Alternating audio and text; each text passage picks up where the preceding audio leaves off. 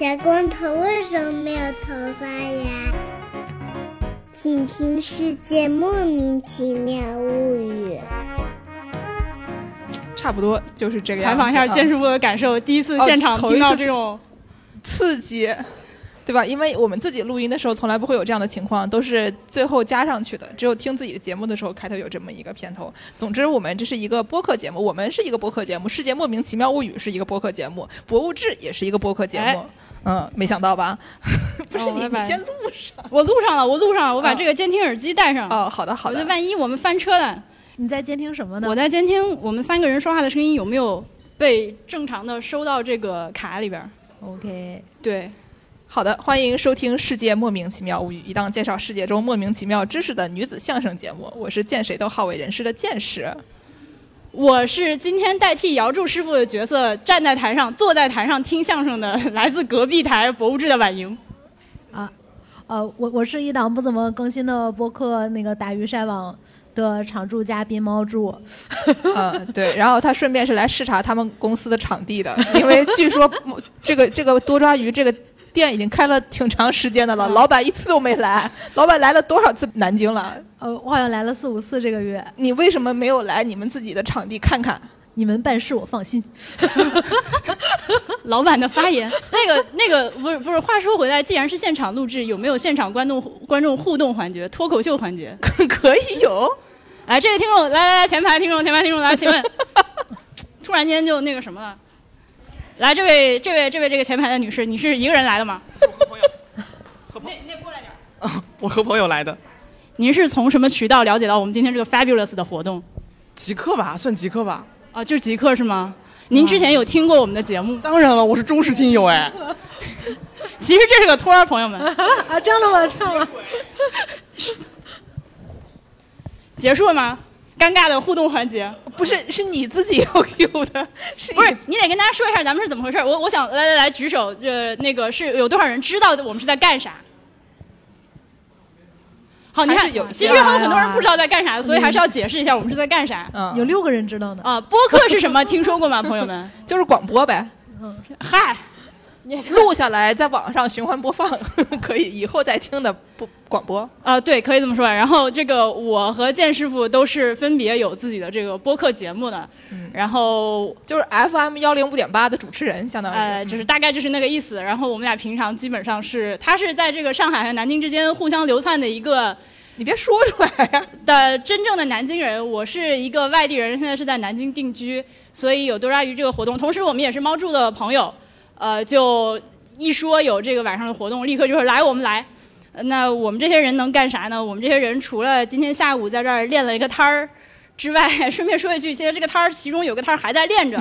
就是如果大家想去印制这个藏书票的话，就在我们这个场地的角落。大家看看是不是特别像小时候逛夜市的，有一个老板你就叫上了，对，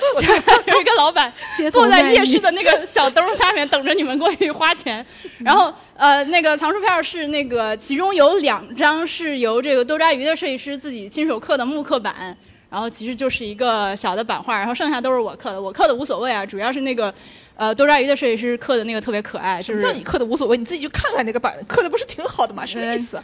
就是有一种对那个 imposter syndrome，哦哦，嗯好的，就是大约就是这样觉。得自己的不太行那种。啊、那咱们今天录什么，建师傅？今天我们录的节目的名字叫做《世界人民逛跳蚤市场》，因为我们今天毕竟是在这儿练摊儿，对吧？就练摊儿呢，我们干的事情是除了藏书票以外，还有就是把二手的 T 恤和大家的旧 T 恤上面印上这个呃丝网印刷的我们节目的 logo 或者多抓鱼的一些图案等等这些东西，反正就是一种旧物回收的的行为。然后最开始想做这个呢，是因为第一次来参观场地的时候，老板没来啊，嗯，是因为就看到挂了很多这个旧衣服，对吧？多抓多抓鱼卖很多这个啊、二手回收的，重新这个弄干净了以后再卖给大家的这个二手衣服，然后还有书，所以说就是这都是一些在跳蚤市场大家经常能看见的东西。然后我们就想说，不如就就录一个跳蚤市场，嗯，的节目，对的节目剑师的节目，如果大家之前没有听过的话，它是一个，他们是三个女的搞科研的，但是呢，同时。我就这么简单粗暴介绍，就是你们会有很多科研废料以及研究废料，就是科学垃圾。嗯，研究垃圾拿出来变成一档这个闲聊向的节啊，目。炒冷饭，啊，科对研废料炒冷饭。对，所以会有世界人民干各种各样的事情，比如说什么世界人民吃海星之类的这种。对对对吃苹果是吗？对对对对对，对，呃，今天就是世界人民逛跳蚤市场。是的，因为我们还有一个问题，为什么是世界人民嘛？因为我们另外两位主播住在加拿大，然后我们大家 就是我去年回国的，所以我们大家就是这个外宾性的比较强，这个经常是说你说介让我介绍中国人民的东西，我也没有那么熟，所以只好介绍一些世界人民的东西，真不好意思。对，今天这个节目也是以以世界人民都在干什么为主，嗯，我已经好久没有出去看世界了。我也没有。所以今天这个节目录的内容大家还记得吗？还是就是一个就是脑海中的橡皮印象？模糊，嗯 印象模糊，三年前的记忆捡起来。嗯，好的，反正我们我我试图想让婉莹给我们介绍一下什么是跳蚤市场，因为婉莹毕竟是这个会说法语的人，对吧？但是，嗯，他这个你可以词儿说一说，它这个词儿反正是从法语那个词儿来的，应该是这样吧？应该是的。对 m a r c h e au puce，puce 对就是法语的跳蚤。但这个名字显然，我觉得没有啥好解释的嘛，就是因为这个地方旧衣服太多了，上面都有虱子。对，然后狮子不是跳蚤，啊，来，那你说说狮子和跳蚤的区别跳蚤能跳，狮子不能跳呀。啊？这样的吗？真的，那那那跳蚤的学名叫什么？跳蚤吧。好的，狮子就是你别骗我们啊！我们现在搜一没下。有，狮子是是是就是长在你身上的嘛，它不跳的嘛，在被子里嘛。啊，是这样的。那床虫跟他们不是一个东西，床虫倒是没听说过，就 bed bugs，。可能是一种哇，床虫这是北美人民的集体噩梦，这一会儿大概会说到。对嗯，所以就好，第一个问题就翻车了。跳蚤市场的跳蚤到底是什么？跳蚤跳蚤市场到底有没有跳蚤的问题？对，就是因为中国人可能不是那么擅长去逛跳蚤市场，并且买别人的旧衣服、旧鞋子、旧家具这些东西，但是好像感觉，比如说在在欧洲就会有非常多的这种二手店、跳蚤市场这样的地方，你就能买到无数的旧衣服、旧鞋子、旧旧沙发什么的。然后你搬回家也不晓得这个东西到底会怎么样，对吧？你回家就是尽其所能的给它洗洗干净，但是有的时候也会翻车，就是里面出现了你不太想让它出现的东西，最后你只好把你整个家都烧掉。倒也不至于倒也不至于啊。但是如果出现床虫的话，就是还挺危险的。哦所以就是说，大家对于这个买二手衣服这件事情，基本上大家都还是比较认可的，但偶尔翻车一次以后，可能会产生终身的阴影。嗯，所以搞一搞还是挺好的，对吧？就不是那种上来就给你买，把人家给你一个植入的机会对吧？给你一个植入的机会，你们是干嘛呢？你说啊，我们是，我们是收 收破烂。你们怎么收破烂？你说说呀，倒是。哎哎呦，对，哦，我我今天穿的都是多抓鱼买的，这个夹克和裤子。OK。嗯，所以老板自己在多抓鱼的衣服是也是要花钱买的，是吗？对，并不能随便拿。好，完了，那我们本来就随便拿两件。来下一项议题。总总之，第一个第一个问题就这么愉快的翻车了。对那我们剩下还有一些其他的就是类差不多类型的介绍，比如说古玩市集啊，什么鬼市啊、早市啊、车库大甩卖啊，就是什么白象甩卖啊这些 OK，古玩市场的话，那朝天宫，南京的话，朝天宫附近有一个，对，听说过很多次，一次也没有去过。夫子庙古玩城去过吗？没有，好玩吗？呃，我有一个朋友和他的合伙人在里面开店，但是我进去了以后被说你不要拍照，如果你把这个照片留出去的话，我不知道我们要判几年，所以我不太 还可以这样的吗所以我不太敢多说。？OK，古玩市场的话，我最近印象比较深刻的一个是，呃，因为今年去泉州做的节目，嗯，呃，泉州在那个就是清净寺的背后有一整有有一条护城河，然后那个护城河的呃隔壁对岸。今天这个口条有点不太顺。护城河的隔壁就是泉州的一个那个呃古玩市场集散地，而且他们那里那个每周都有固定的时间是有那个凌晨的鬼市的。哦，嗯，这个鬼市就是那个闹鬼的鬼，但它之所以起这个名字，是因为它呃夜里三点钟开始，然后天一亮，鱼的三点钟开始也算，你卖古玩的，它它它也不是不新鲜了。但这个东西好像各地都有这个传统，比如说嗯那个、呃，除了我说的泉州之外，广州也有一个叫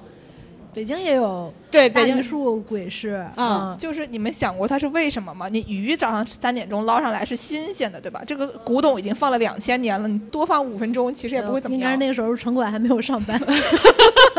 这是其中一个原因，然后另外一个原因是我觉得。呃，当然这个是当时呃我的这个泉州本地的向导跟我说的，这个里面嗯确实可能会有一些问题。就类似于你朋友说的这种啊不能拍照的问题啊对对对啊它城管没有上班好多是那个洋垃圾，就是他是那个海外流回来的，那可能有一些打口碟呗，就是啊偷税漏税 对，有些说不清楚的变。性质啊，然后类似于像这种，所以他们就是都是半夜嘛，摸黑，就算城管来了好跑嘛，看不清楚。对，另外一个就是如果说城你管凌晨三点跑得慢还是怎么说？还有一个，还有一个就是，如果你卖了什么，呃，因为天色黑的话，你毕竟看不太清楚，嗯所以其实有很多东西可以含混的卖出去。因为哦，跳蚤市场有一个全世界的这个真理，就是它二手物品不退换。对对对，你这个买定离手拿出去就没没得再说了，所以这个哦凌晨出来卖东西那跟这个相亲是非常反过来的。我因为那个我们上一期节目录了还没有播的一期节目里面说，这个江户人去相亲就喜欢去澡堂，因为可以对吧？就是 What？你能看见不是你能看见所有你该看见的东西，就是不会想着说黑天对吧？你啥都没看见，不小心买回家还不能退货，就是去澡堂也不是两个人在一个澡堂呀，江户时期的澡堂江户男女时期是的共浴的吗？真的吗？嗯。嗯，对，但是其实你也不一定能有多看得清啊，就说那个里面也挺黑的。一个节目的跑题是怎么发生的？对，对，然后那个泉州那边的那个鬼市的话，他就是说比较好的所谓尖儿货都是三四点钟，所以你如果真的就有心想去淘点东西的话，得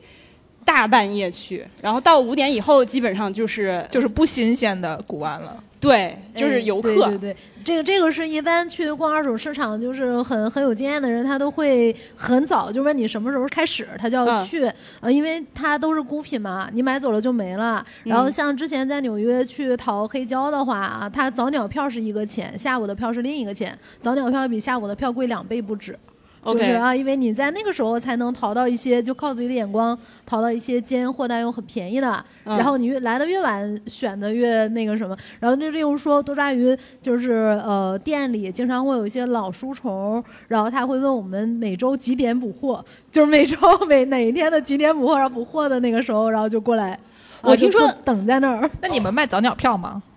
没有啊？资本家啊，赶紧啊，盈利模式不行，安排上啊，是不是？盈利模式不行。那我再打个岔，我听说有人专门去就是依附在多抓鱼之上做生意是吗？比如说，我之前听说有人是专门在你们那个实体店里面找那个作者，就是签名本，然后买走之后，他再高价二手卖出去。对对，有有有这样的，对有这样的，然后还有那个服装也是，因为服装我们现在的那个还是挺统一定价的嘛，不都是卖二二折或者二点五折，然后里面就有好多那种秀款，然后就可能他眼比较尖，然后他就会过来这样淘，然后淘完了之后，他再放到自己的那个 vintage 店里面，就会给卖很贵，就是这种。我想到嗯一个，就是如果有人专门去挑那个签名版的话，那我就可以发明一个生意啊，我就趁这个多抓鱼的店员没看见的时候，偷偷就把所有的书都签上名，对吧？然后呢，这个就是都是签名版。嗯，这个是为什么我们不能这么干，但他可以这么干的原因。对，一旦我们说收签名版要多付钱的话，就会很多人仿冒那个签名签了。啊啊，对，所以我们并不能这么干。你怎么去鉴定那个签名是不是真的，对吧？嗯然后就让他一样的价格，但是那些人的话，他其实没有这个商誉的问题嘛，他就是说，他就得像黑市的那种嘛，就是反正亏了也不是 他的事情嘛。我我我想的是签我自己的名，那那也行，那也行。据我观察，那个人其实并不能识别具体是谁签的名，他就是看有签名，他就尤其是签名要好看一点儿，不能像学生就是说购于哪里哪里这样，啊啊啊，就是好像是那种兔签那种感觉的就可以。这个真的可以去你们店里捣乱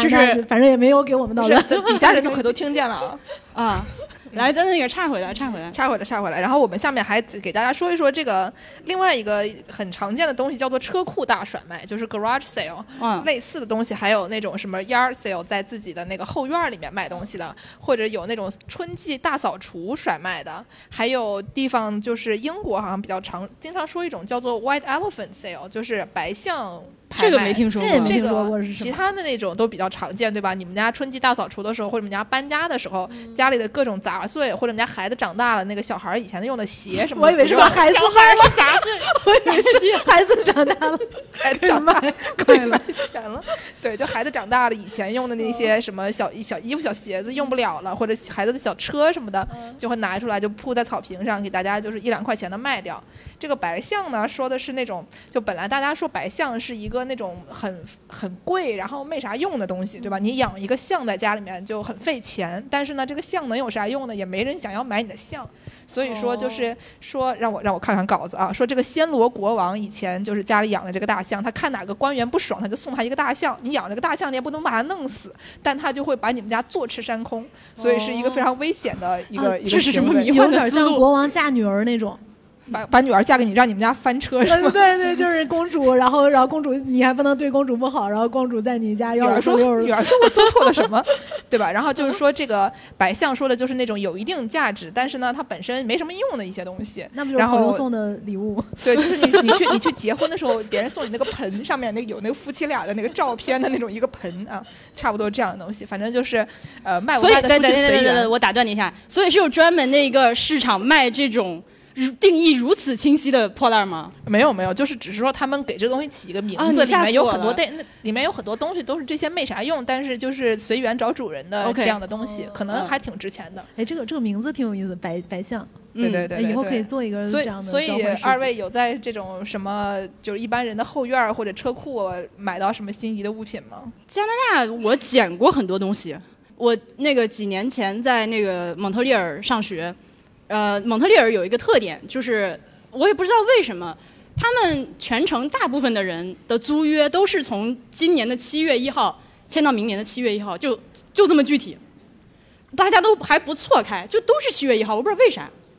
我没有考证过这个事情的起源，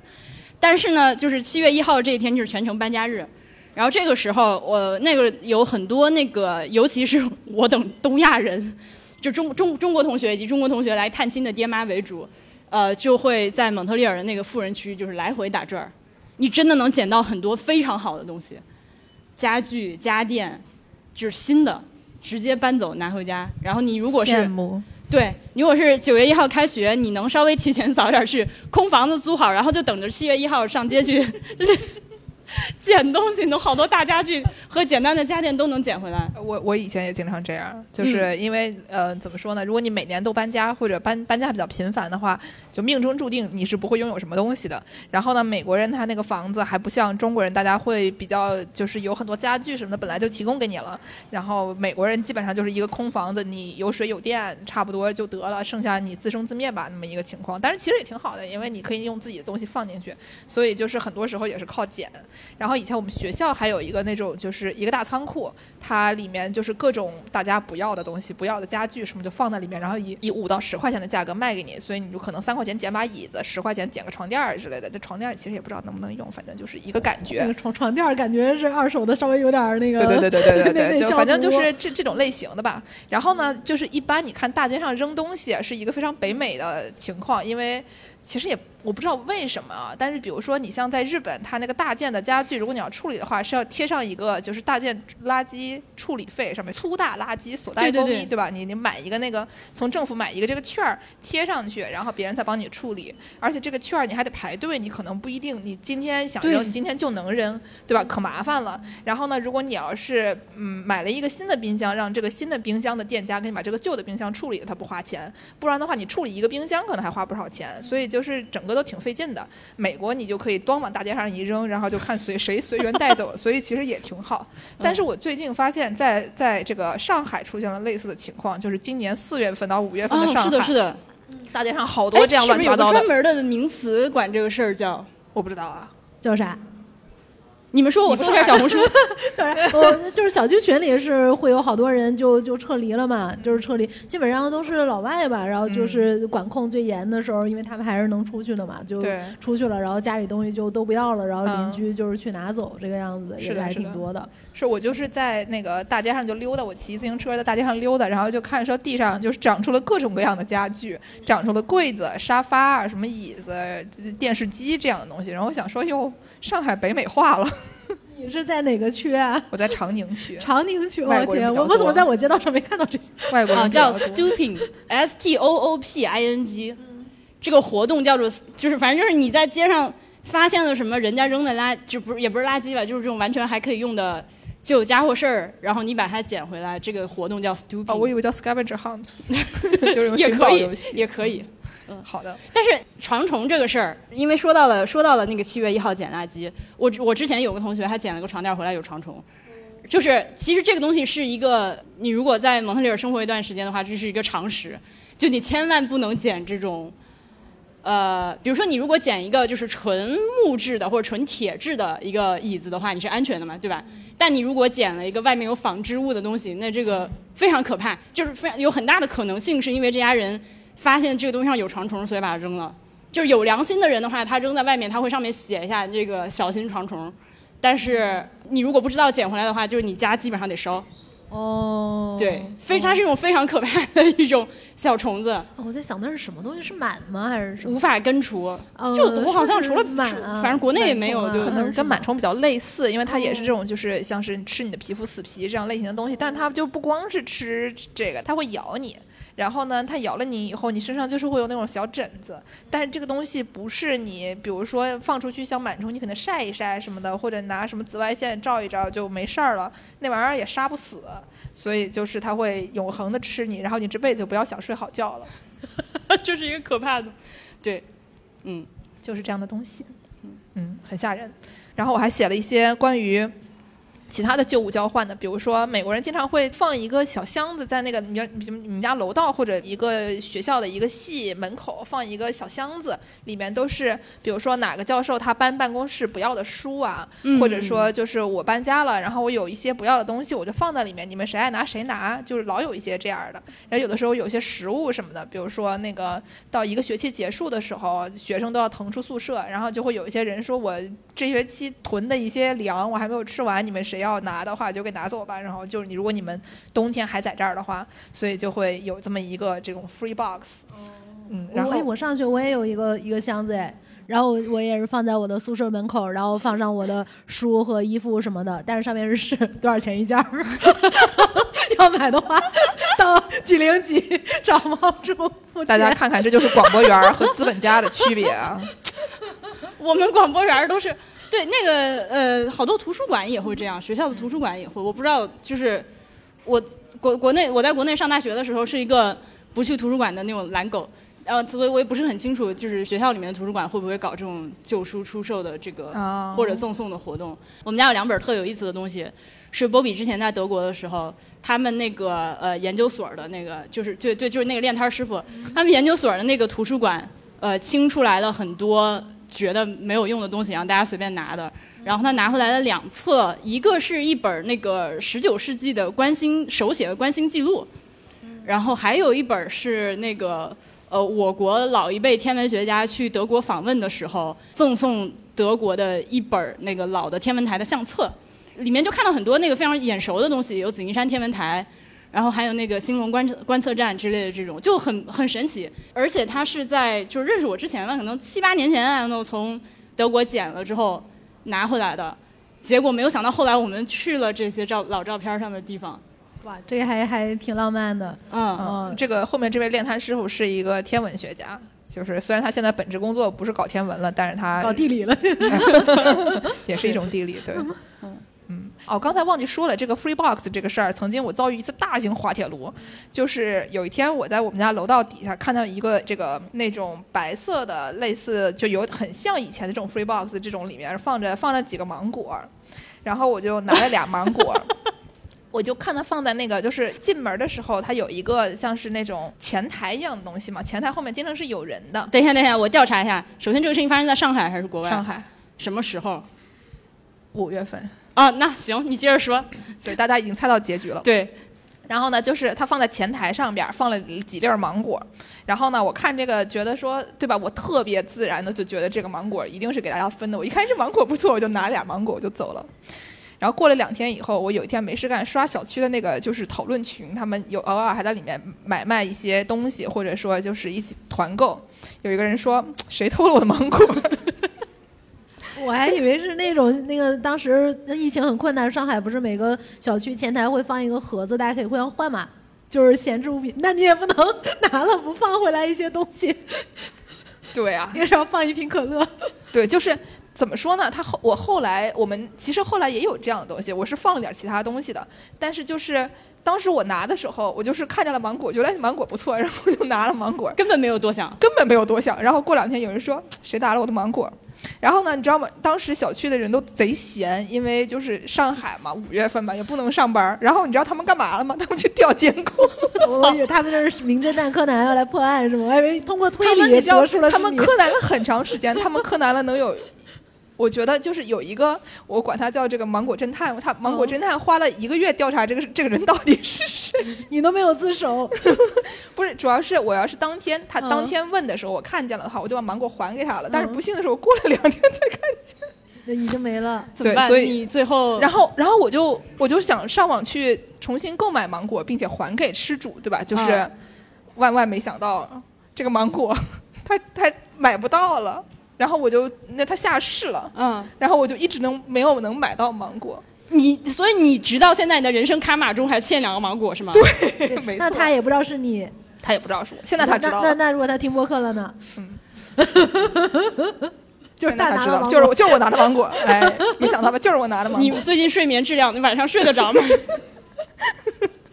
小区的人都没有破案，也太不行了。对，主要是他他去翻了监控，没有看出来是谁，然后就在琢磨到底份芒果还挺是谁。珍贵的耶。嗯，哎，万万没想到，所以就是一个人生大型滑铁卢啊，就是没想，愣是没想。没事，命运会在别的地方找你补回来的。好的，芒果，嗯这两个芒果。然后呢，就是同时在这个关于旧物交换的部分，然后猫柱补充了关于寄卖和遗物整理的内容，请多说两句。啊，这太突然了，你自己写的朋友，太突然了，这是哪哪一部分？啊，这又有点突然的，不是要搞？我讲别的吧，就是那个，啊好的你你刚才说那个仓库大甩卖的那个，就是、呃，上海有很多那个大家不知道的地方，就是呃，之前去上海一个荒岛上，呃，真的是就是就是就是上海就快到入海，其实有一些岛嘛，然后那岛上有一些大仓库，然后有一个仓库里面就装了非常非常多那个。呃，四十年代因为要要解放了，然后所以各种人逃离上海的时候留下的书和家具的一个大仓库。对，然后我就我我同事就进去，哇，特别开心，然后各种暖壶，各种藤编的箱子、皮箱子，各种政治不正确的地球仪，然后什么，然后对，然后然后就各种各种嘛，然后好多画册，然后好多好多手表，手表就是一大堆一大堆，然后呢，我们就在里面玩儿，然后逛了大概一个小时之后，每个人身上被叮了大概几十个包，然后是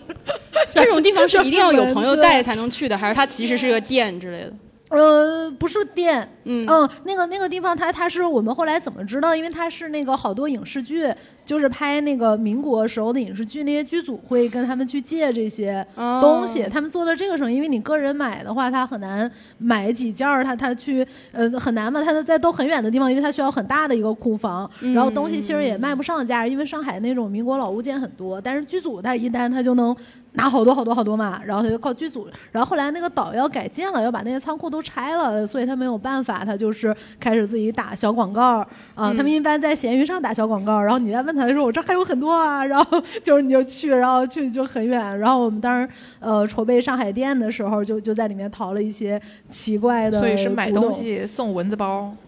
对，然后门口还停了一辆黄色的一个小古董车，但就是已经是不能开了的那种车壳子，也很好看。哎，这地儿现在还能去吗？我还挺感兴趣已经已经拆了，就是他就是呃，那都是前年了，就是他要房地产化了，所以他他才把那个那个岛，啊那个岛以前就是一个很空的一个岛，为什么我总是在拆了之后才听说这种东西的存在？对对，那个挺有意思。然后呃，上海最近我我经常沿街去走的时候，其实有好多那种就是呃小店，它其实一直在说收收字画或者什么，然后卖一些旧古董。我发现就是一些呃上海的爷叔在卖自己小时候的东西，然后他们每天的生活就是在里面和三五好友在那儿喝茶吹牛逼，嗯。然后 然后就这样。有房的人啊，对，就是那个房就是他的嘛，就是沿着街面的铺面卖以前的东西，有的时候能淘到一些有意思的，就是呃很很有意思的东西。OK，嗯，嗯，我想打个岔，因为他既然提到了这种巨大的仓库里面有很多民国的老物件儿，有一个就是我们的朋友的朋友，就是呃，他们原来在北京，现在已经被赶到了北京和天津的交界的地方，有个叫文成堂的机构吧，我暂时用这个词儿，他应该是没电了。那个张师傅是原来是那个央美的一个老师，然后呢，他从十几年前开始就一直去山西的各个村儿里面跑，然后收他们的那个非硬木的老家具。呃，因为其实那种就是特别好的那种红木家具啊什么，就早就你已经收不到了。但是实际上，山西的那个呃村儿里面还有很多残存的这种待拆除的老房子，里面有很多这种相对来说木头就是不是红木那么好的，但是雕刻和制作非常精美的日用家具，门、床、什么窗、格栅这样的。呃，那个之前呃，我朋友喊我去他们那个库房参观之前，我心想 OK，但我去了之后就是非常的恐怖。咱们现在这个面积的这个这个库房，他们大概有六倍大吧，堆满了到天花板，全部是从那个山西收来的这些东西。就是他们是去买，然后买完了之后非常非常费劲的把它全部拆开翻新再组装，然后再非常高价卖出去。他们是这么搞的。哦，都都是这样的，就是那个旧嗯家具的仓储基本全都是这种。旧家具是最难做的生意，就除了古董旧家具之外，嗯呃，因为它那个非常不标准。你想，宜家它之所以挣钱，是因为它发明了那个扁平化包装，它能把一些很大的占地面积。但是你旧家具通常都有一个问题，你你拆了再组装的那个成本要比要比是的是的那个东西还要贵，而且它都是非标品，你如果不懂的话，你对，它还怕怕压，它还怕压，然后你就很难。有的时候在那个仓储，你就要搭很很低的这种平层，就是类似于一米五一层、一米五一层，然后把东西塞进去。对对对然后就就是这种的，然后反正旧家具基本上都是很难挣钱的，就通常回收旧家具都是最多叫做免费上门帮你拉走，不会啊是的不会有说还要给你钱，然后大部分的时候是你还要倒给他钱，因为假如在日本就是有垃圾处理费嘛，就是大垃圾，对对对所以你要给他钱，就这个样子。对，有一个笑话就是说，咱们家的一个丈夫能贴上那个粗粗大垃圾，就所来过命的那个贴纸，说带他回收了，对吧？不然你这有害 垃圾。嗯，对，就经常就是妇女同志们，尤其是日本的妇女同志们，她们这个非常辛苦，但她们的丈夫除了挣钱什么都不会，然后经常经常想给这丈夫做掉算了，然后就想说贴一个那个粗大垃圾的标儿给他，对吧？拖走吧，除带走吧。了挣钱什么都不会，听起来也也还好，好像你要看挣多少钱，不是完全不能忍受。嗯，我我乱讲，嗯，他们那个操作其实非常的，在某种程度上有一定的争议，因为呃，这个事情我不知道，其实我也不是特别了解啊，但大家我不知道大家了不了解，就是你如果见到一个人跑到这个村儿里面去大量的收这种打引号古董家具的话，有很多人会认为他们道德上是有瑕疵的。尤其这些村民，如果稍微懂一点的话，他可能会觉得你有的时候几十块钱，有的时候几百块钱，然后收走一个明清的老家具，但是你经过他的那个拆拆装之后，你后面可能是就是十几万或者是多少的这个价格去出手，然后他们会觉得你有这个道德上的瑕疵。但是呢，就是从这个收家具的人这一方面，他们会觉得，如果这个东西我不收的话，就真的是要劈柴拿去烧了。呃，还是一个挺有意思的事情，就是我们现在出去到外国的博物馆里面，看到那个外国博物馆里面有很多中国拉书业家具的时候，大家的那个义愤填膺，有的时候会把它直接平移到类似这种其实是合规的操作上。你你说下乡收收古董啊，但是里面还是我觉得那儿的道德瑕疵唯一一个是信息差，就是说它的信息差是他没有告诉这个被收的人，实际上这个东西的外部市场价格嘛，然后嗯这个是瑕疵的。但是那，我我看好多他们收回来也不能直接弄，就是他都得。呃，就是例如说一套那种明清式的柜子，你现在基本上不能收到完好的，你可能是这个是门儿是好的，那个是把手是好的，这个是框是好的，然后你把这一套长得差不多，你还要靠自己的经验给它对对对，重新再他们那个他们那个文成堂有好几个老师傅，就是做了很多年这嗯。个专门做古家具，就是拆装修复和复原的这个工作，其实还是蛮大的一个工作量，要对对对要，很专业的。对对对，但是其实你提供这个价值给我，觉得这也没有什么问题。但关键有的时候他真的是就是觉得那个老乡不懂，尤其尤其现在在山西那边收搜古建的材料的特别多，嗯就是收那种房梁、柱子，因为那些都是特别好的那个木头，然后这木头呢都是就是梁柱都是就没了，就是现。在就没有这种森林了，然后他就囤，然后囤很多，再过几十年再再拿出来卖这些木头，给它做成一些别的东西，然后就过呃很保值。嗯对我我觉得这种就是的确是信息差，但是你要说那个村民他自己，他的确他自己也没法卖。因为嗯他没能力把这个在一个高端市场卖出高价，他没有这个客源嘛。对，有时候会有一些就是特别对这个古建啊、传统文化，尤其这个文化保护感兴趣的朋友，他们可能你都没有都不用遇到这些来收这个家具构件和旧家具的人。呃，他只要去山西看看，发现现在那个保护状况那样，就可能会很难受。所以，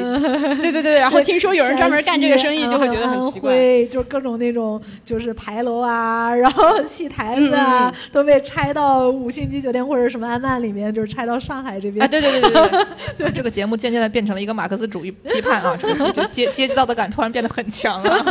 这是无法忽视的问题。对对，但问题就是就是那个说的，我同意。其实去了一些那个安徽古村落看，如果没有人去收的话，其实那儿也没人住了，就是他真的就废了。对，他就就要想搬出去打工了嘛。然后那个木头没有保护的话，它其实就是烂在那儿了。然后他那些很精精美的木雕什么，其实最后都堆了好多杂物，然后也很难复原了。对，但这个还是必须提醒一下大家，这个法律风险以及千万不能干那种。如果是，其实有很多，比如说像山西或者其实南京附近也有，以前那个金陵石刻也遭受到过一定的破坏嘛。就南京的郊区有很多那个那个那个大型的石刻，像河南也有很多，山西也有很多。他们因为当地没有足够的这个人力和财力去保护这些东西，有很多东西就是野着在那儿的。对对。对他们可能就是勘探的时候把这每一个点儿都记下来了，某块菜地里、某块田地里有哪些哪些以前的石刻，但是也不可能有人专门去守着它。呃，有的时候就是村村民自愿的，呃，抽点时间过去看看。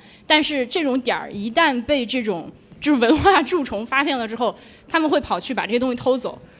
这个因为绝对违法了，这个对对对对，绝对违法。但是我明确知道有这种人存在，就非常可怕。就是那个你得分清楚那个物权，它的如它到底是不是真的明确属于这个私人。如果不是私人的话，那属于国家财产，你就对是绝对不能动的，卖它，你也不能买。所以，对，我们要提醒大家，这个生财有道，不能去干这种事情。对，如果想生财的话，生财的话还是去多抓鱼的那个线下店去看，趁工作人员不在的时候，偷偷往那个扉页上签上名啊，签自己的名可以，签外别人的名钱不是被那个骗子挣，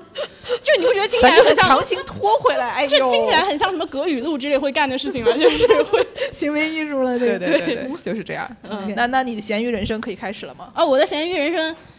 前两天晚莹，呃，上个礼拜的时候，在这个地方，我们说要看一看这个多抓鱼的场地什么样。那天晚莹说不出话来，说说不出话来呢，是因为首先她之前太累了，然后整天要直播，然后还要这个呃剪节目什么的，然后就有点病，所以呢说不出话来，有点病，有点病啊，对，都人多多少少都有点病。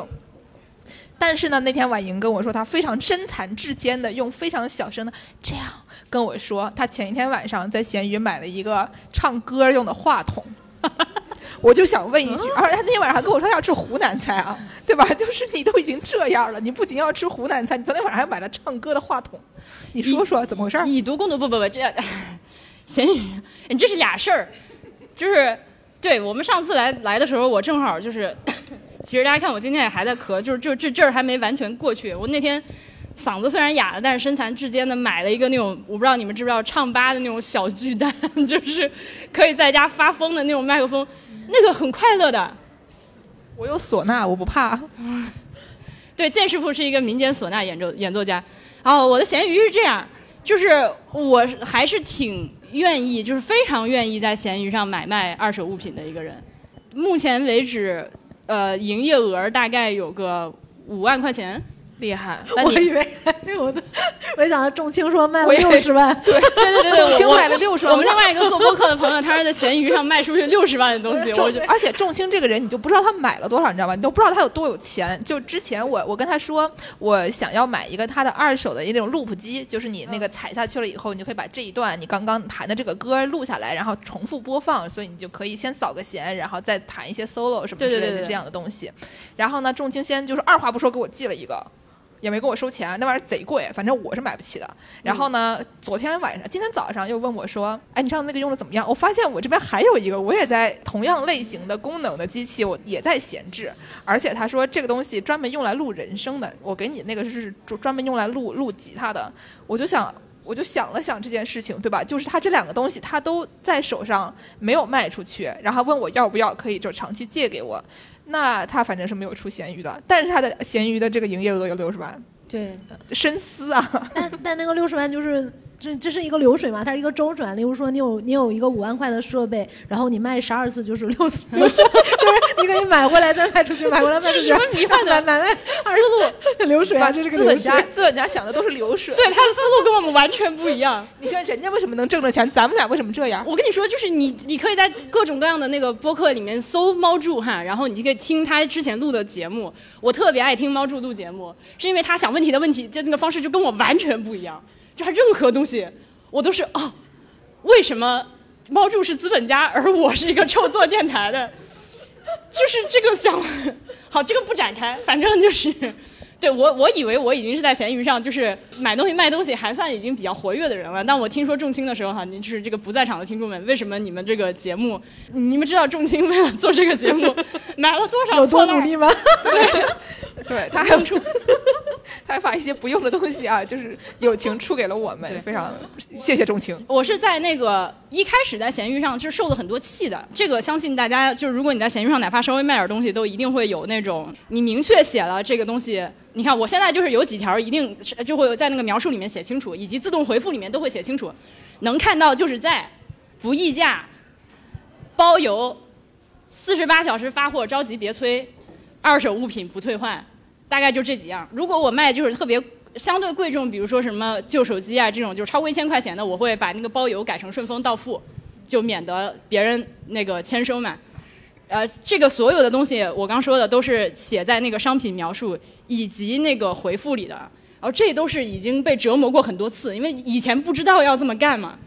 就是把那些东西拍了照片，描述写上去之后，然后就有各种人来呃还价呀，哎呦，你好在吗？然后你说在，然后过两天说哦不好意思没看到，你好还在吗？对对对对对对对对对对，就是这种。我是学生，能不能打折？还有那种就是什么，我是孕妇，能不能打折？什么，我是单亲妈妈，能不能打折？就是还有我后来后来我没遇到，是我那个其他的这个朋友跟我说的，就是卖鞋的，他会遇到那个恋足癖，就是你你卖鞋，你不是把那鞋的照片拍着发上去吗？穿上给我看一张对对对对。对对，会有人问你穿上，你能穿上给我拍一张吗？对他一开始是配合的，后来发现这个事儿不对，然后后来人家回去真好看，就很可怕。这这这个这个就是坑踩多了之后，就发现闲鱼是一定是它现在对我来说就是一个我就是一个冷冷血的交易机器，就是我这个东西发上去之后就是这样，就一定是你你要不然就是屁话不说，你直接拍五 G 以上就会被拉黑的这种，不然的话就是特别心累，嗯。因为本来可能你已经卖的很便宜了，但是为了一个五十块钱还包邮的东西，要讲半个小时的话，我就觉得很恼火。大约是这样。这个咸鱼听起来比跳蚤市场厉害多了，是怎么回事？而且咸鱼就很恐怖啊！咸鱼上就是像我这种，其实我只是一个卑微的，就是被折磨了之后形成了一套自己的这个简单粗暴操作的个人这个卖家，但实际上有很多闲鱼各种各样的迷之产业链。所以，所以闲鱼它的功能到底有多少？它能跟 Craigslist 一样，能能找房吗？来来来来来，猫柱是专业。当然可以啦，就是找房、找工作，然后各种的都都都行的。就是它，因为它本质上就是一个 C to C，它就是说你想发啥啥啥什么东西。啥啥啥？C to C 就是 customer to 人 customer，就没有我们中间这种中间商，就没有我们这种中间商没，把中不赚不赚差价，啊不赚差价嘛。就那它本质上就是说，一个是给你发布的这个东西定一个价，然后嗯另外一个是别人可以拍下来交易。啊，它的核心功能就是这这这三个嘛，那所以本质上你可以发任何，以前还有各种游戏代练啊，然后什么，然后包括现在转票什么东西都是在上面，然后以前有好多色情产业也在上面，然后后来就就嗯，然后后来就就被保安 打了很多。对，然后小咸鱼其实有有一个交易是呃，我觉得非常特色，但一般人不知道的。嗯嗯、就就是大家不知道养养不养植物，就是养养花什么的。嗯嗯，养花其实这个东西就是有一个很有意思的地方，就是说，如果你在那些新花、新的植物店去买那种有根的家庭的这种植物的话，是很贵的，而且你你你不一定能养得很好，因为那个我都无法预测你接下来这个话题的走向。对，因为因为因为那个那个花儿它都是在大棚里统一养养好了，看起来品相很好，然后过来卖给你，但你拿回去几天就死了嘛，对吧 OK 就是就是这样。然后但是闲鱼上呢，就是爱养植物的人，你通常那个植物会越养越多，直到你家里就放不下，所以会有很多人去转卖自己闲置的植物。嗯然后我就在上海买了一个。呃，那个人养了十年的昙花，然后 然后那个昙花有两米多高，然后然后对，然后我就是，但是这个东西你其实，在植物市场都是没有没有没得卖的，就是没有商家有这个耐心给你养十年再卖给你，对吧？那得天价了。然后其实我去买五百块钱，然后然后我们叫了一个货拉拉，然后从普陀拉拉到我家里，对摸出了咸对，鱼然。后然后这个很好，而且它那个植物，因为它没有，它就是在家里养嘛，所以它经经过了生存的考我我有验。，我本来以为我们在多抓鱼的场地里面会做一些给多抓鱼打广告的行为，结果他给别的鱼打广告不用啊，不，冲动啊，不冲动。我们做的好的，他们做的一般，对吧？他们做的好的，我 也做的也不就是太行。把中间商的中去掉，对吧？就是呃，奸商奸商。对，那那个植物真的很推荐，然后还有一些呃花盆儿，你看现在那破塑料花盆儿也都卖那么贵嘛，那其实就是养花的人还有很多闲置花盆儿、老花盆儿，其实蛮好的，然后就可以买到一些。然后我经常就是上海这些养花的人，就是基本都是面交，而且喜欢去对方家里，因为对方家里通常有很多植物、很多盆儿，然后就是你看好了哪个你就一起拿走吧。哦，说到这个，我想到我有朋友家里面养那种就是名贵的小猫小狗之类的，然后他们要这个配种的时候，也会进行一些在闲鱼上的类似交易，感觉 啊，这个咸鱼啊，色情产业。对对对，这是纯色情产业的，纯色情产业。嗯，好的。然后，那我们下面给大家介绍一下，就是如果脑海中有橡皮擦的话就算了，如果大家还能记得的话，介绍一些世界各地的这个古玩和跳蚤市场，还记得吗？要不咱们从日本开始说起，你逛过的那些那我们一人一一人一轮流说了好的好的轮流夏北泽不是我写的。啊？那那那那那，你说你说你说，OK，然后我我我我经常去推荐大家去日本，嗯，对，现在也好像不太能去了啊，别人能去，咱们不能去而已。对，然后去那个去日本，大家都很喜欢去逛二手店嘛。然后我经常推荐大家去日本买二手的话，一定不要在东京买。呃，就东京看起来是有很多很多二手店，然后但是有个问题就是日本的呃人口都在往东京集中嘛，那这个就会导致两个事情。第一件事情就是那面尖儿货可能很早就被人淘走了，就是这种。第二点就是说，呃，但凡没有被淘走的尖儿货，他们都有足够的动力把这个价格加到非常非常高。然后，但是日本除了东京之外，很多的城市都是人口净流出的，嗯，而然后所以说它就是会有大量的人要不是去世啦，然后又又又呃就跑到东京去了，然后所以家里就剩下很多东西，然后就会卖，然后他们的二手市场就动销很慢，然后动销慢呢，它的价格就足够低。例如我经常会去淘二手的话，我我就比较喜欢去北海道。因为北海道就是人口净流出，然后然后北海道它那儿就是呃像像北海道有一些小城市啊，它已经没什么人了，然后都是一些老人。然后我我有一个小城叫串路吧，在一个入海口那边，然后我每次去都会绕到那边去。然后那儿有一个书店叫那个，完了这个就是记忆模糊了，叫文风堂，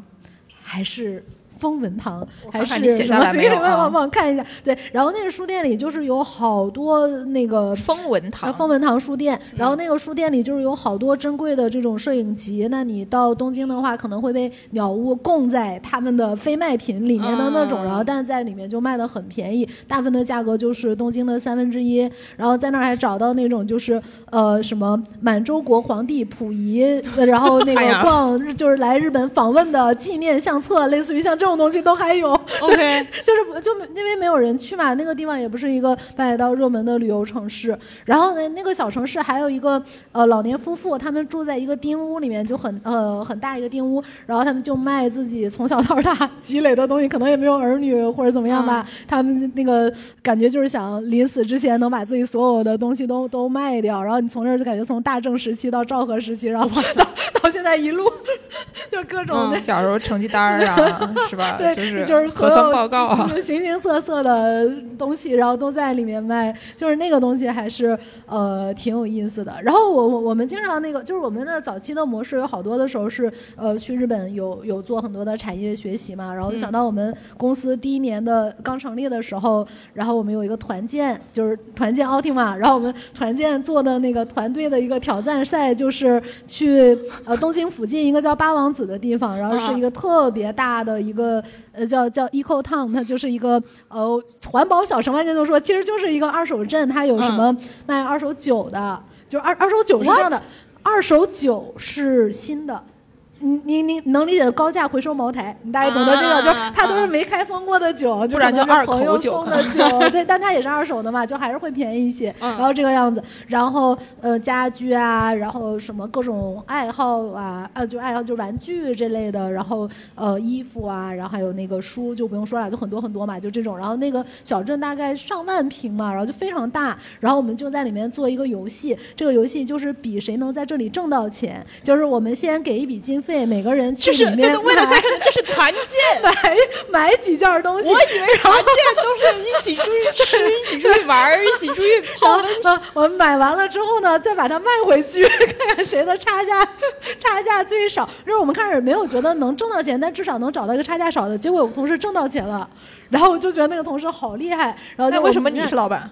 累了毁灭吧。那有随机性吧，然后对，然后然后然后那个那个同事他买的是一个非卖品，所以那个非卖品就等于他们内部没有定价，然后他买的时候是从一个店员那儿买的，卖的卖给另外一个店员，然后这个就产生了一个 眼光上的差价，还挺好笑的这个东西，然后对刺激 嗯，我无言以对这种可怕的活动。对吧？其实挺有。意思的，下次可以试。然后你可以在那个，你还可以试着，就例如说你要你要去日本游沿线的旅游嘛，你可以试着去收一些，就直接在当地二手市场收收一些东西，然后你再到东京卖出去，你还能挣到钱。旅游，旅游的内容，这是什么？就是做生意上这这就是瘾的小孩。考察当地的人口流失和社会经济情况。好的，好的。呃，我要补充一下，就是东京有很多这个像什么下北泽啊、那个高原寺啊这些地方有很多二手店，然后这些地方呢，就是本地人非常热衷于去逛。在以前中国人还能去日本的时候呢，这个也会有很多中国人去逛。然后你去了以后，就会发现很不幸的这些地方，他们都是从淘宝进货的，有的时候可能说不定还有从幺六八八进货的。然后这个时候你就很尴尬，你是买幺六八八的，还是买这个就上面带着日本的那那些那一套的？或者你没注意买回来一看，哎，我在幺六八八上看到了同款，所以大家还是要擦亮眼睛。哦，对，那个可能还真的只有中国人知道，就是像那个，就是去那个日本，我经常看那个地铁站，就是卖的一些很便宜的货，一看就是真的幺六八八，就是现在就是拼多多的那那种啊，应该就是进的并不是日本本地的，但他们自己可能觉得还挺便宜的。哦，对，还有另外一条产业链是很有意思的，大家都知道日本人是最爱那个，就是怎么说美式风格，就阿麦卡基，就是这个啊是、是那个日本人发扬起来的美对对对式风格，然后这个很有意思。然后所以你去美国去看美国自己的那种有点类似我们的这种就是 recycle style，就是他他就是跟我们一样没没什么眼光，然后就是所有的衣服都卖一个钱，然后书也都卖很便宜。尤其卖衣服的那些店啊，你就发现有特别特别多日本的店主在里面淘，因为那美国他们可能就是呃一大堆就是他们这种呃六六七十年代或者六十年代到九十年代不要的衣服嘛，他们都嗯卖好便宜嘛，就是就过那种什么那个叫有 Buffalo Shop，不知道你们知不知道啊？Buffalo Exchange。就是一个呃水就是什么水牛交换什么的那个东西，然后那那里就是腰带，好像我记得就是十美元一根真皮腰带，然后都是那种有点印第安风情的感觉，然后就好多日本的店主在里面淘，然后你去了东京，你就会发现这些十美元的腰带就到了到了东京啊，那它可能就是一个一百美元的一个一个价格，然后呢后来又被带到了中国嘛，然后就又有中国人去日本那边淘，再回到中国卖 vintage，它到了中国就变成两三千人民币的一个价格。就是从脸上发出内心的，笑容 啊！听众朋友们，这个没有在现场，听众朋友们看不到啊，猫住这个快乐，就是 我我觉得很有意思啊，就是一层一层。然后那这些日本店主其实就跟在多抓鱼店里淘淘签名和淘嗯那个秀款的人，其实是干的一类一类工作我。我跟你说，就是我台呃博物志有一个主播叫大黄嘛，他是常年生活在德国的。他刚去德国的时候，就是靠当这个倒爷就代购赚钱。然后他就是因奶为粉吗？不是，他就是摸到了这种奇怪的门路，他可以赚钱。呃，他早期是代购叫什么 G Star 有一个牌子，对吧？怎么这么土的牌子也可以代购，对，我也觉得还是还是 G 什么玩意儿，反正就是 G 两千，呃，那也不是 那不用代购吧，anyway，anyway，就是这个这个牌子，这个牌子我也觉得很奇怪，呃，但它会有一些那种设计师联名，比如说是什么 Mark Newson 那个联名的那种那种，就是一件 T 恤要卖二百欧的那种，至少标牌是二百欧，然后又是限量嘛，可能全球限量就一两百件或者更少的这种东西，然后由于太贵了，所以卖不出去，然后就流回到仓库。然后这家伙 s o m h o 就能找到他的回流地，然后他就买那种德国的那个最便宜的那种慢车火车票，反正周末的时候就坐一天，然后坐到某个那个欧洲的山沟里面，到那个那个那个仓库里，然后就三块五块的买这种标价两千的东西，然后回来继续是原价甚至加价卖。我当时就觉得，我靠，大哥，哥们儿，这赚钱能不能带兄弟一把？就是非常可怕，就是，所以他在他有孩子之前，他是一个很有钱的人，就是 我在我在想一下这个逻辑，是有孩子没有时间去坐一天火车，不，孩子太费钱了。对，首先孩子特别花钱，然后他带孩子之后，他也没空这种就是一天火车去干这种，其实其实你只要愿意花时间就可以赚到钱的活儿，他现在也没空干这个事儿了，嗯。这个产业现在不好弄了，现在现在不好弄了，一个疫情嘛，现在那个各种机票什么都涨嘛，而且物流都好长时间可能进不了关啊。对对对。而且现在现在海关其实查很严的，以前你知道吗？就是海关如果查到你在外面代购这种就是二手的这个奢侈品，那不是应该很便宜的嘛？就进来，但是海关其实是要按照它的一手价格收你税的。啊，所以说一旦你真的被查到了，你其实是光交税就无利可图了。现在就是进到国内来很很难了，不像前几年，就是这个是比较，因为有前几年出国旅行，很多人其实就是自己行李箱塞嘛，就这个是没关系的嘛。嗯嗯，然后再回来卖。嗯，好的，我们这个 说完了，说完了，对吧？本来以为只是给大家介绍一下这个日本的二手店，其实都是淘宝进货的，没想到，对吧？扯出来这么多产业链，都是一些我们也挣不到钱的产业链，这讲给我们听有什么用啊？这是挣钱怎么也不带兄弟。就对，就是看着别人，就干看着别人挣钱对不对？这种产业就很恐怖。嗯，然后那再给大家介绍一些其他的，反正就是东西也不花钱，随便玩玩的一些地方。比如说这个呃，柏林有一个非常好的二手市场吧，可以叫二手市场吧，叫做这个柏林墙公园。叫 Mauer Park，然后这个 Mauer Park 呢是一个非常非常大的场地，然后里面有很多很多二手的东西，你可以买到那些什么二就是各种各样的二手商品吧，然后有一些一手，但是是就是自己服装店啊或者什么自己做的一些那种什么印刷品或者衣服等等的，然后二手的从那个大家能想象的潘家园的一切。那种类型的，然后到家具、自行车，也不知道这自行车是不是偷来的，反正就是自行车，呃，这些乱七八糟东西都有。然后贼大的一个场地，然后还有一片呢是小吃摊儿，然后就是德国人爱吃那些小吃，无非就是一些肠啊、饼啊什么的这些有的没的酸菜啊。然后呢，这些就是目前为止听着还是一般的跳蚤市场的标配，对吧？就是有点吃的，有点玩的，有一些这个偷来的自行偷来的自行车，不是哪个跳蚤市场没有没有偷来自行车呢？但是它这个地方有一个非常奇怪的的的行为，是每周日的下午都会进行一个卡拉 OK，然后是那种呃欧洲人和美国人的那种卡拉 OK，它不是说你一个人唱，然后其他人听着，是全民大合唱。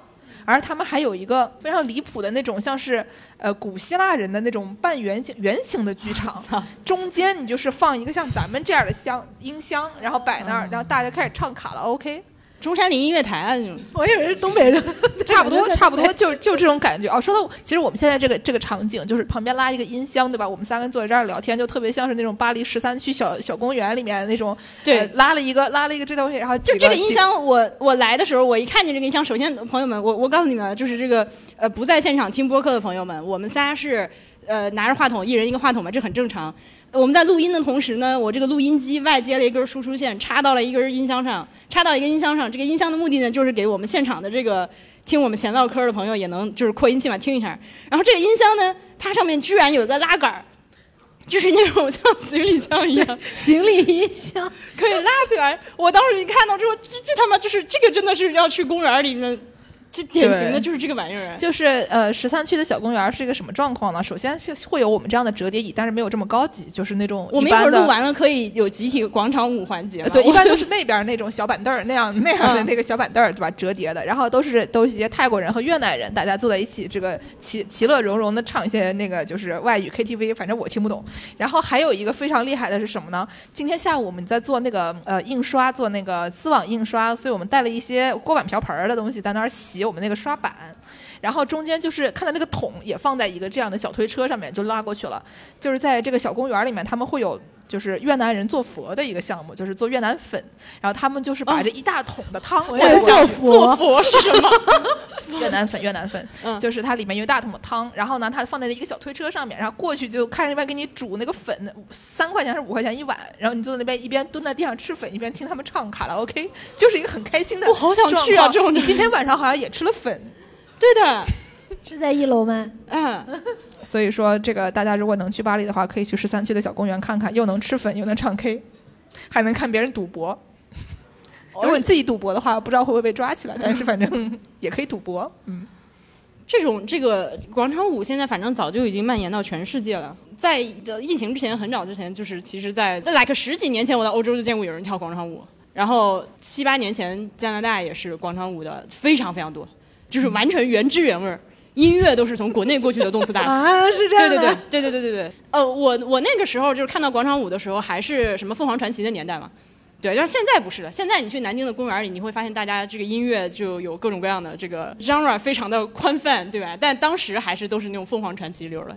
嗯，好的，我们本来不是要说跳蚤市场的吗？怎么突然变成广场舞了？跳蚤市场里面也可以跳广场舞，这倒是没错的。嗯，那我我说了一个，猫柱说了一个，我说了一个，你再说一个。我印象比较深刻的是那个塞纳河边那个旧书摊儿，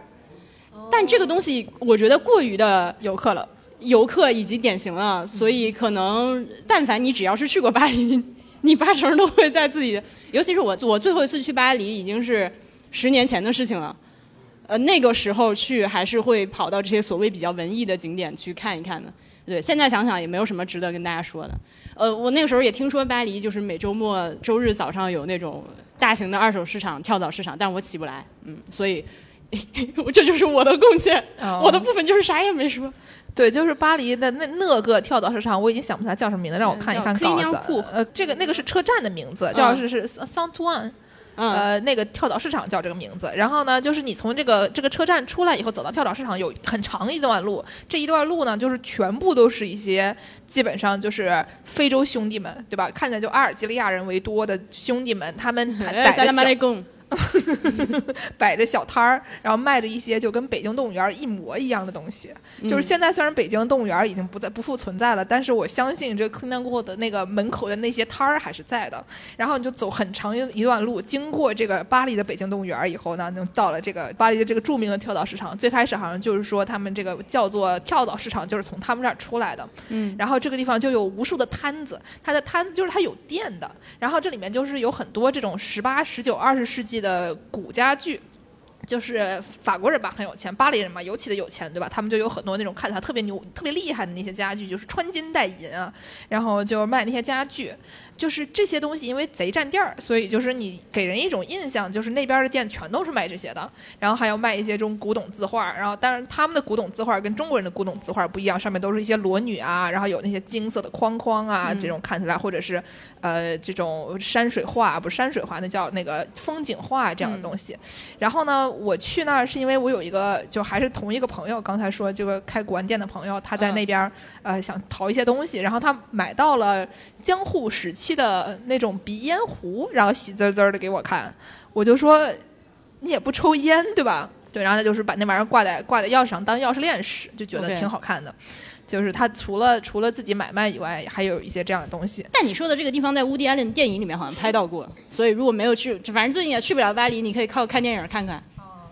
对对对，然后还有就是这位朋友他买很多这样的古董的东西，比如说这个锅碗瓢盆儿什么的，主要是盘，对吧？就是看起来很这个厉害。你说的盘是光光盘、唱盘还是吃饭的盘子？光盘光盘，开玩笑，是那个吃饭的盘子，哦哦哦对吧？就是那些古董的这些盘子，但是他们家有猫。然后就是我们我们前两天录的一期节目，就说如果你们家的昂贵的波斯包把你们家昂贵的波斯花瓶打碎了的话，那个这玩意儿能退税吗？这是一个问题。对，然后呢这不是很多人问马未都的问题吗？只是马未都好像家里也养了很多猫。对对对，然后我这个朋友他就非常天赋异禀，你知道他把这个他们家那些名贵的古董的盘子放哪儿吗？嗯烤箱里。，OK，猫不会开烤箱。好的。好的，这就是我的贡献。大家就是这个轮轮转的部分结束了吗？这个轮转的部分还可以介绍一些美国的市场，有兴趣吗？来吧就，是芝加哥有一个这个伦道夫街市场，它比较有名，比较大，但是美国的二手市场感觉没有那种特别。呃，像刚才说的这种柏林墙市场这种规模特别大的，它主要就是偶尔来一次，然后大家咚咚咚咚咚就赶着集就来了，然后里面有很多非常壮观的活动，比如说他搞两整天的音乐，然后就有一个地方他就建好了以后就不停的有什么 DJ 啊，你这里提到一个点，就是我对于赶集这件事情有一个长久以来的困惑，就可能是因为我太就是我是一个从小就丧失了所谓附近性的人，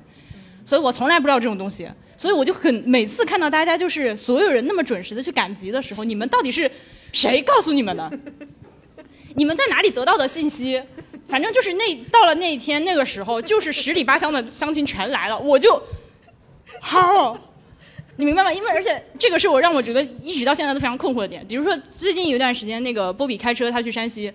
他去山西干活儿，然后干完活儿了之后自己开车在那个太行山里面，就经过一个小村子，突然这个村子就就是用到乡下的路，突然前面全是车，堵车，全部都是人，然后他下去之后发现这儿有个大集，我就像这种东西，你这啊啊，你是怎么得到的这种信息？他们可能上 Facebook 看见，就是我，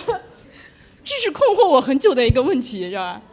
我觉得就是，反正我都是朋友的朋友告诉我，就是通过周围的人，就是这个口耳相传传到我这里说星期六赶集，就是还是对吧？因为你知道吗？你想象一下这件事情。好，我告诉你，星期六赶集，你要去集上卖东西。我们 C 你就是有很多家里的旧东西，或者你有一些农产品，呃，还有一些自己什么织的小毛衣啊、小帽子啊、那个洗碗布啊之类的这种东西，你想去。就是如果你以前从来没有去过这个集的话，你怎么知道自己要 pack 哪些东西带在身上？你不觉得是一个非常慌乱的事情吗？就你难道没有 就是巨大的压力吗？一想到你要去集上卖东西，我我带入一从小一直去啊、我带入这个场景，我开始慌了。好，这是我的部分。猫柱怎么觉得？这个就是多抓鱼市集吗？多抓鱼市集经常有这个。你看看人家老板说的话，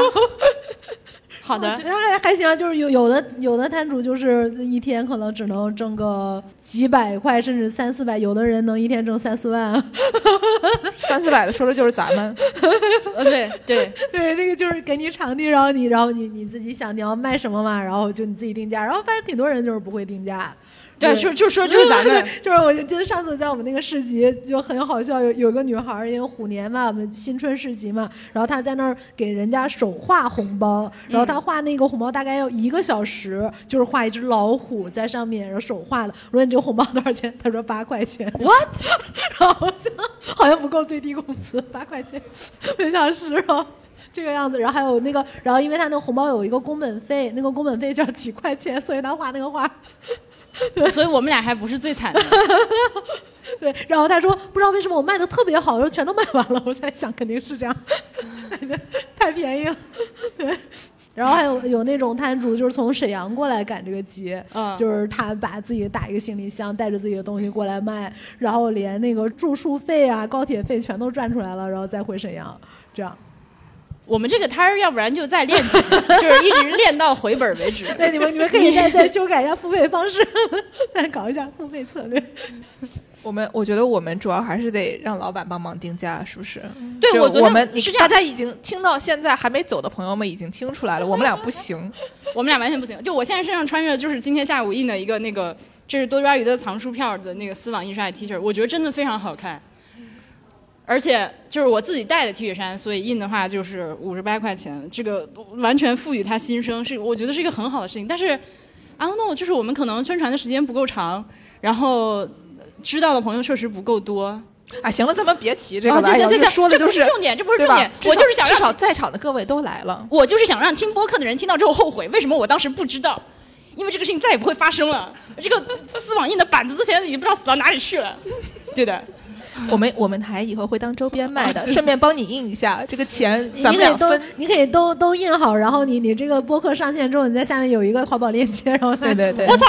你看，就我我已经想好了，我今我就是这么想。你看我是不是比你前进一步？我把你我把你们台的板子都带回家了。太可怕了。嗯，好的。哎，说回来说回来，刚才讲说那个就是芝加哥的这个这个市场，嗯就是跟很多我们刚才说的那种要自己带着这样的喇叭去唱 KTV 的那些那些市场不一样，他他们那边会有专门雇人，就找一些艺术家、找一些音乐家过去搞一些什么，早上搞布鲁斯，下午搞爵士，晚上搞什么摇滚之类的，一整天不带停的，然后整一堆 DJ 在中间就参插着，所以它有一个非常强的这种娱乐的性质。然后他还会搞一些这种食品摊儿，但是美国吃的跟这个德国吃那些肠儿不太一样，他们会做一些丧心病狂的食物，比如说油炸黄油这种套套逻辑的东西。他就把一根黄油外面裹上面，然后放到油里面炸，然后这个黄油就会化掉。总之就是不能想象。然后呢，这种地方就是因为它有这些非常非常刺激，性跟杂耍一样的行为，就是行为艺术，所以他们会卖一些门票。就这个事情让我觉得很奇怪，因为我以前逛跳蚤市场就觉得说我进去买东西，对吧？你还要让我收钱，这个事情就还是南京话吗？刚才是南京话，我进去买东西，你还给我收钱，对吧？就是就是有一种油炸黄油的感觉，嗯。总之就是美国的市集呢，经常是要收钱的，而且它不是那种每周都有，而是一个那种像网银刚刚说那种，就是十里八乡的亲戚全部都来了过来，突然赶一个大集的那样的一个活动。嗯，那么在美国二手市场好大，在美国美国最大的就是那个 Goodwill 嘛，但它不是商业公司，它是一个偏公益组织嘛，它每年。挣多少钱？反正反正很多很多，然后但它是比较像那个捐赠的形式，就你捐给他东西，好像是可以抵税还是什么，然后他再用很便宜的价格卖给这种弱势群体啊或者什么。对，然后我觉得那种还挺多的。我感觉呃，纽约每一个小的那个 blog 里面都有至少有两三家是那种真的超便宜，一美元、一到五美元的这种的。我们可以介绍一下这一类的东西，就是呃比较贵的一些，像是东海岸经常有的叫做什么 Second Time Around，主要是卖衣服的。然后呢，这种比较便宜的，就是你自己可以去捐，然后买卖也很便宜的，有一个叫做什么救世军组织，就是除了美国以外，英国这名字听起来非常真的是叫救世军，叫 Salvation Army。OK，然后就是他们，你你就可以把你们家的各种各样嗯不要的东西就捐过去，然后呢就是可以他会给你一个。单子，你可以用这个单子来抵税，你捐了多少东西，这个东西值多少钱，然后你今年年底交税的时候，这个东西做你你这个 donation 的一个钱，然后你就可以退回来，基本上是这么一个情况。然后呃，救世军这个组织，他们就是因为到处都是我们各个各个地区各个国家都有这个活动，所以我就就是在网上搜的时候，发现了一些就是香港人说他们收到这个救世香港的救世军组织收到的东西里面有什么半个榴莲，吃剩下的半个榴莲。什么一个电饭锅？结果打开来以后，电饭锅里面还有 吃剩下的榴莲能抵税吗？好吧好？关心这个问题。就对，就是怎么算？没有没有，就是他们就是呼吁大家在捐之前看一看，不要捐半个榴莲这样的东西，对吧？就是电饭锅里不要有饭。对，电饭电饭锅里尽量不要有饭，咱们还是洗干净再捐过来。这样的，就是因为所有人都可以去捐，然后它这个门槛非常低，它卖出去的价格也非常低，而且到处都是。因为就是它是一个有点像红十字那样的组织嘛，所以说，呃，人多了，东西杂了，可能啥都有吧。哦，对，有一个书其实是里面都写写这个，就是呃一个美国的调查记者写的《二手世界》，然后多扎鱼有卖，然后这 强强行植入一我我马上就去给他签名，假装是我写的。对，那个那个里面有 Goodwill，然后那个呃 Bookoff 什么，就好多都还有有很大一类，刚才说遗物整理，呃，就是呃国外的遗物整理行业其实很。很很发达，就是而且他们不会忌讳这个，我觉得就是有死亡机会，可能是在中国是比较多的，对吧？然后，但他就是呃呃，像那种遗物整理都是上门，你还要给他一笔钱。然后，但是他这些东西其实他最后还是会到他的慈善商店里面去卖的。然后有的是盈利组织，有的是非盈利的。然后那本书里也写了很多这种就整理师，然后他看到这个人一辈子买的东西，就大概知道这个人是个什么样的人，就类似于像这样的故事。对，其实你们刚刚也提到了这个，就是在死之前要把自己所有东西卖掉，这个这是我想做的事情。就我我希望我自己。那你们家东西挺多。对，所以我的就是事业非常的复杂。对，实际上很快的，然后每天都有很多人说在吗？我非常我非常害怕有人，我非常害怕就是比如说我现在就是突然挂了之后，有人要来就是过我的那个家里现在所有的书，对，还有我的旧衣服，我会觉得非常的就是替死去的我感到丢脸，就会，就我会觉得啊，我不好，我会觉得啊，别人好像知道太多了，这种事情我不想让别人知道。我就想，就是如果条件将来允许的话，我还是希望自己在挂之前，把我的就是非必要的东西基本上全都靠我自己在闲鱼上卖掉。一直就要看我是我是打破重庆的收入 能打折吗？对吧？我我是学生，能打折吗？我我如果已经还在吗？我如果大夫已经跟我说，哎呀，你还有最后三个月了，那打折吧，你那至少这个事情让我就是拿在自己的手里，把它决定全全部都处理掉。我是孕妇，你说我有三 个月，这什么地狱笑话？就大概就是这样嘛。我我我会觉得，就是人如果死的时候东西很少，是一个蛮体面的事情。但是但是这是目前的粗浅的想法，嗯。好的。呃，我们再给大家介绍一个我们最近一起去过的市集吧，怎么样？好呀我觉得我们节目也不要录太久了，录太久大家都困了，是吧？这是最最后给大家介绍一个这个鹤岗的市集吧，好吧，去了吧，去了吧，都去了吧？嗯，去了去了去了。明知故问，明知故问。所以所以说那个 那玩意儿转会了吗？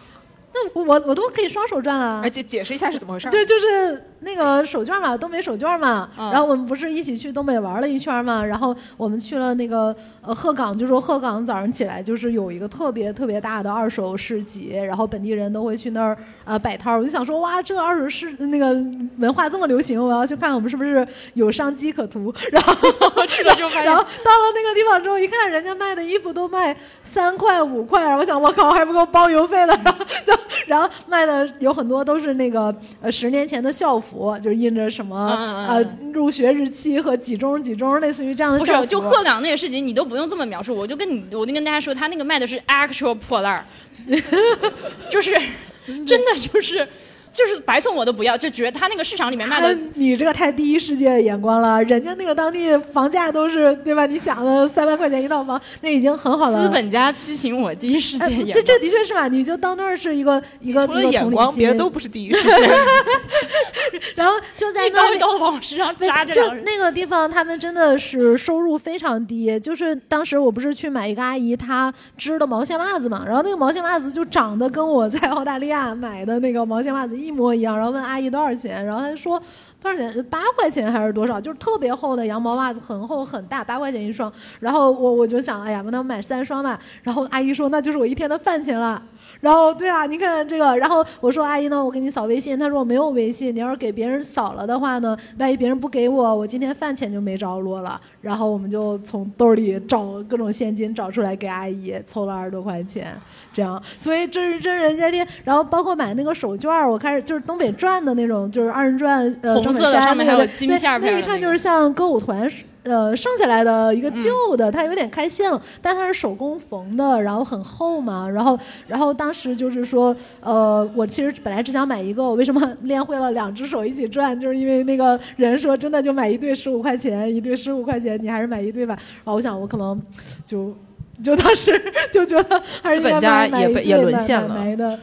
对，但不管怎么说，就是猫柱有一个技能，就是 我告诉你一个你没有想到猫柱可以会的事情，就是他会转那个二人转的手绢儿，我 而且转的非常溜。而而且而且我跟我老公还在家里练会了互相飞，你知道吗？我操！这样，然后飞对方，然后接住。哦，我要我要把猫猪的老公转二人转的那个 那个那个照片在鹤岗的市集有种本期封面对，那个就是本期封面们还还在练习这种，就是顶起来，然后掉下来，然后再接着这样这样转，提供了今年暑期的快乐。我我没有看到你说的，就是就是，首先我没有看到你这个手绢，我也没有看到你说织毛衣，我看到都是都是那种锅的一个部分，或者是一个一个零件的一个部分的那种东西，那种摊儿。就是一个五金件的一个部分，就是全都是啊，就是这个东西是可以单独拿出来一件件卖的吗？都是我看到都是这玩意儿。我们俩可能走的路线不一样，所以我会觉得，比比如说你如果送我一个锅巴儿，哦，我要拿它做什么？就是做锅巴。那个我也看到了 但我我想当地应该是嗯真的挺穷的，就是他们还是需要继续补一补。然后我想他们应该是把家里所有能凑出来的自己不再需要的东西都拿来卖，万一能换到几块钱，你想他在那儿坐一上午，哎，他他嗯他就是几块钱，他都够今天一顿午饭啊。然后，所以这个是其实就当时我看到就是他们是真正需要二手商品的人，嗯、但是以我我当时最大的冲击就是说，我们觉得我们的二手货很便宜了，例如衣服两折啊，然后呃书就是三折这个样子。其实这些东西到他们那儿，他们买新的东西都不会用这么高的钱去买的。那倒是，嗯，对，就是资本家又开始考虑进货了非常对，就是就是那个地方的经济真的很不好。然后因为我去那个鹤岗的时候，我在想房价很便宜嘛，然后我就观察到了当地有两个现象，第一个是它没有任何新楼盘，呃，它都是就是那种叫鹤庐小福楼，就是以前的那种、呃板楼，然后很旧嘛。然后第二个是现象，我觉得很神的，就是说他们当地其实没有房产中介。然后那这个理由其实你想想的时候很容易想通，因为它房地产没有交易，所以它就根本容许不了这个中间商，就是中介的这种服务存在。然后我看他们卖房子就全都是贴卖房，然后在自己的阳台上贴很大字卖房，然后联系什么什么电话，就就就就是这个样子去去卖房。所以那个地方的经济应该是真的很不好。然后鹤岗晚上的时候，我发现它除了主路，其他的路基本上是没有路灯的。就是很黑，然后所以你就想他在那个地方，呃，留下的人，如果他没有什么能就业的情况的话，应该就是互相这样凑合去换换东西啊，然后卖掉一些东西。所以他的意思是，那个锅巴儿说不定还是还是能找到一个有用，就对于锅盖儿的。当地人来说，它可能会有用，只要存在一个销售机会，它还能凑合用的一个零件。我我在那边还看到一些比较比较奇怪的东西，比如说它有卖狗头的，就它里面有有卖狗肉的嘛。然后呢，就有一个一个狗头就放在那个摊位上面，它就是就是很大的一个脑袋，然后在那个脑袋上面呢插就鼻孔里面插了一根香。然后这个时候走过一个大哥，看着那个摊主说：“你这个狗，我以为他说你这个狗还在抽烟呢。他说你这个狗怎么在做核酸？What？这是什么 triple 地狱笑话？我这是就是一个地狱笑话。嗯，嗯总之那边还还还会有一些这个卖什么万金油啊、膏药啊什么的那个那些东西。然后我当时录了一个，呃，是什么治腰痛、腿痛、哪里痛贴哪里之类的这样的一个一段话，觉得挺逗的。好像以前在节目里面是贴过吗？好像是贴过，在博物志贴过。对，嗯反正反正非常有意思啊，就是这样。我你看我注意的都是什么，对吧？我注意的都是些什么狗做核酸，人家猫注注意都是这里的经济状况。完全。我但是东北的话，我们有一个这趟我们去上次去，我非常想再就因为在《世界莫名其妙物语》里面没有提过这个市场，所以我想呃推荐给大家，就是吉安的早市儿。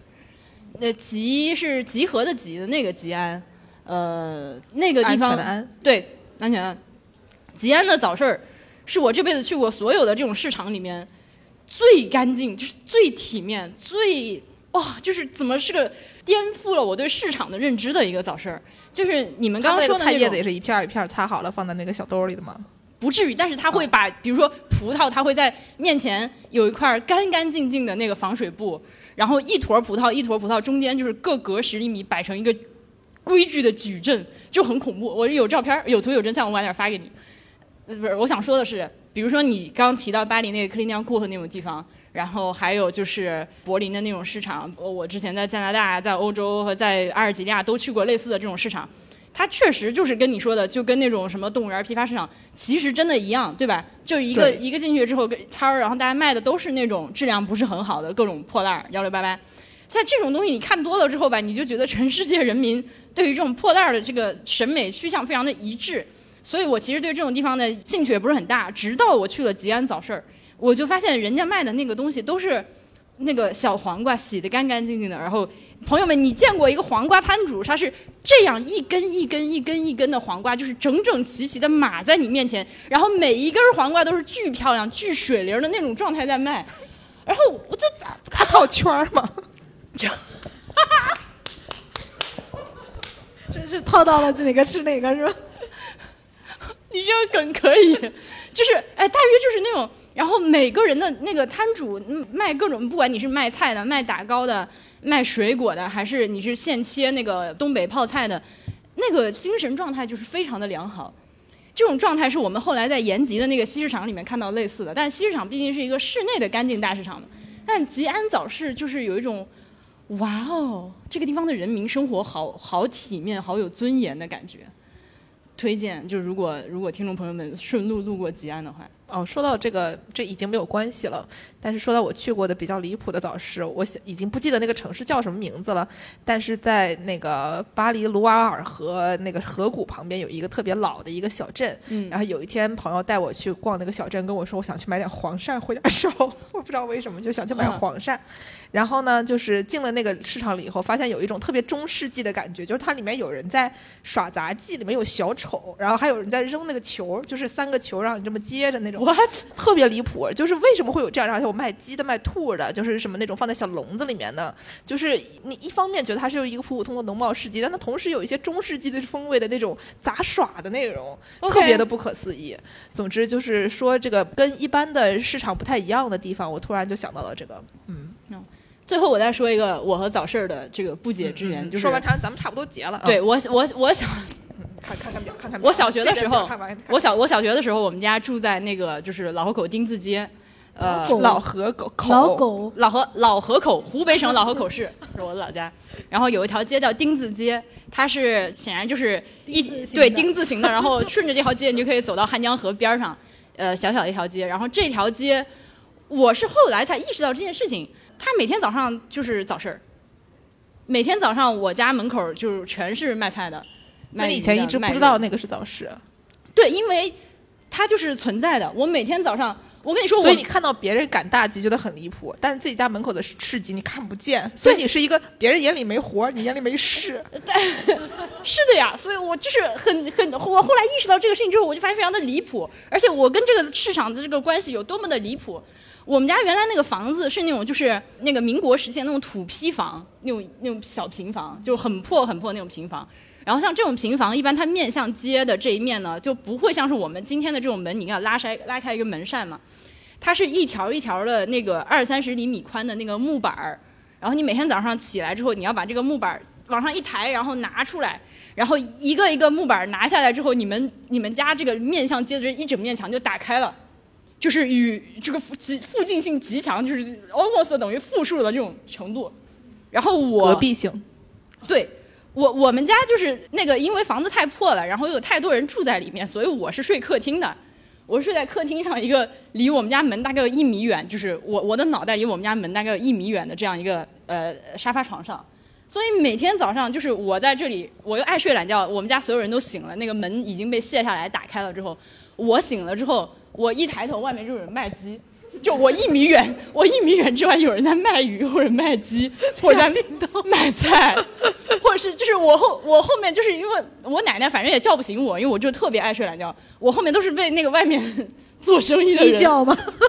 就各种，因为他那个摊都是不固定的嘛，谁每天，所以我每天就是离我很近的地方卖的人都不一样。就是我知道为什么你看不见他们那些市集了，因为那是你家客厅，这是吧？你就住在市集里。对我 literally 就住免在疫疗法，我真的我的，而且那个时候那个街面上全都是那种泥巴，嗯，就还是泥巴街，嗯，每天每天早上我去上学那个路上，外面都是地上都是那个动物的内脏啊、鱼的鳞片啊，什么就是就是那种状况，哎，以至于我对这个东西过于的熟悉到导致熟视无睹。后面有一个重新发现市集、重新认识市集的过程，原来这就是市集。哦，市集就是这样，噔噔噔噔，然后放啊，上又又又又串了，又串了。嗯，好的，那我们还还有啥要补充的吗？没了，没了，那那那好的，感谢大家的收听，谢大家总结一下吗？没有了，没有了，好，谢谢大家收听，再见。脖子有点疼，我已经有脖子，脖子落枕。快乐的闲聊，好，拜拜。听众朋友们再见。突然一下就结束了，好的。